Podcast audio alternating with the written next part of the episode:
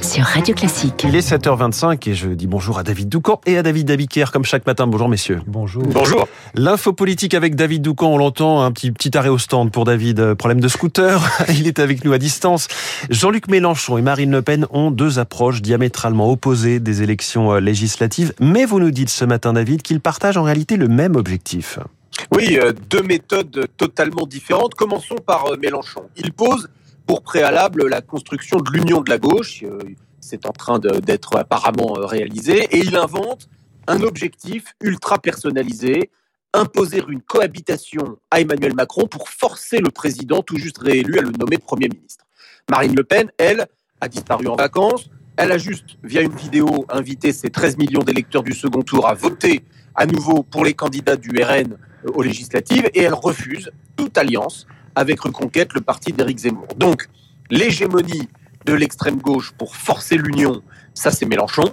L'hégémonie tout court à l'extrême droite, ça c'est Marine Le Pen. Alors, oui, bien sûr, elle va s'impliquer dans la campagne des législatives, mais elle, elle ne fait pas semblant de se voir à la fin Premier ministre. Hum, David, je suis désolé, le, le, son est vraiment très mauvais. On va essayer de vous joindre par téléphone tout de suite. En attendant, pour la suite de votre chronique évidemment, le suspense est infernal. En attendant, avec vous, David Abiker, les titres de la presse ce matin à la une, la Chine et le risque zéro. C'est la une de la Croix et du Figaro ce matin. Chine, le piège du risque zéro, titre la Croix. La Chine dans le piège du zéro Covid, c'est la une du Figaro. IVG aux États-Unis, les femmes en fin de droit, titre Libération, alors que la Cour suprême entend supprimer l'autorisation d'avorter au niveau fédéral. L'avortement bombe, un retardement de Donald Trump, analyse l'opinion, alors que le Parisien euh, euh, titre Les États-Unis se déchirent sur le droit à l'avortement. Le Parisien qui se demande jusqu'où progressera la hausse des prix en une des échos profits records dans l'automobile, et ce malgré la crise. L'hebdo Le 1 s'interroge sur l'hypothèse d'une troisième guerre mondiale et la tribune sur un ouragan sur les marchés financiers annoncé par le patron d'un fonds souverain norvégien pour se protéger des mauvaises nouvelles.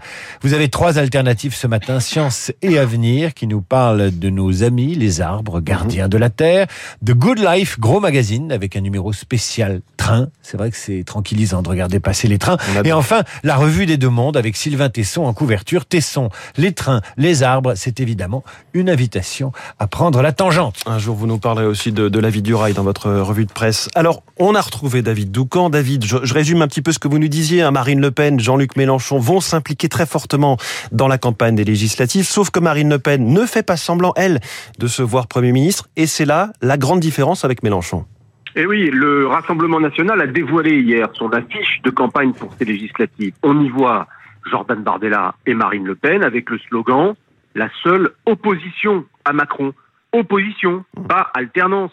Elle acte le fait qu'il est illusoire de renverser en juin la majorité que les Français ont choisie en avril parce qu'elle pense que le mode de scrutin, la participation sans doute plus faible qu'à la présidentielle, font que le phénomène de vague post-présidentielle a de grandes chances de se reproduire en 2022 comme en 2017, en 2012 ou même en 2007. Elle juge que c'est sur son nom à elle qu'elle a réuni plus de 13 millions de voix au second tour. Elle considère donc qu'elle n'a pas besoin d'avoir recours à la fable d'une cohabitation en juin pour mobiliser son électorat. Là où Mélenchon a, lui, la nécessité de mettre tout le poids de sa personne dans la bataille pour d'abord réussir l'union de la gauche et ensuite transformer cette union en vote sonnant et trébuchant. Les deux leaders des extrêmes partagent le même objectif, mobiliser au maximum pour endiguer euh, la vague macroniste. Mais en actant euh, qu'il est très improbable de devenir en juin le Premier ministre d'un Macron réélu en avril, Marine Le Pen porte un coup très dur à l'argument principal dont Mélenchon use pour mobiliser ses troupes elle le fait pour démotiver la gauche, parce que la vraie compétition, c'est celle-là. Qui de l'extrême gauche ou de l'extrême droite réussira peut-être à devenir le premier groupe d'opposition à l'Assemblée. Voilà, l'info politique de David Doucan aussi dans le journal Le Parisien ce matin. David Abiquet, on vous retrouve euh, pour le train de la revue de presse à 8h30 avec Renaud Blanc. Bonjour Renaud. Bonjour François. Votre invité ce matin. Le président de l'Institut Via Voice, François Mickey Marty, vient nous présenter euh, le cinquième volet du baromètre France 2025, un baromètre en partenariat avec Radio Classique. Vieilli en 2025, c'est le thème de ce nouveau volet. Savez-vous à partir de quel âge? Eh bien, pour les Français, on entre dans la vieillesse à 67 ans. La France face au défi du vieillissement et de sa population. On en parle plus en détail. 8h15 avec mon invité, le président de Via Voice, François Mickey Marty, Esprit Libre, une demi-heure plus tard avec le philosophe Pascal Bruckner.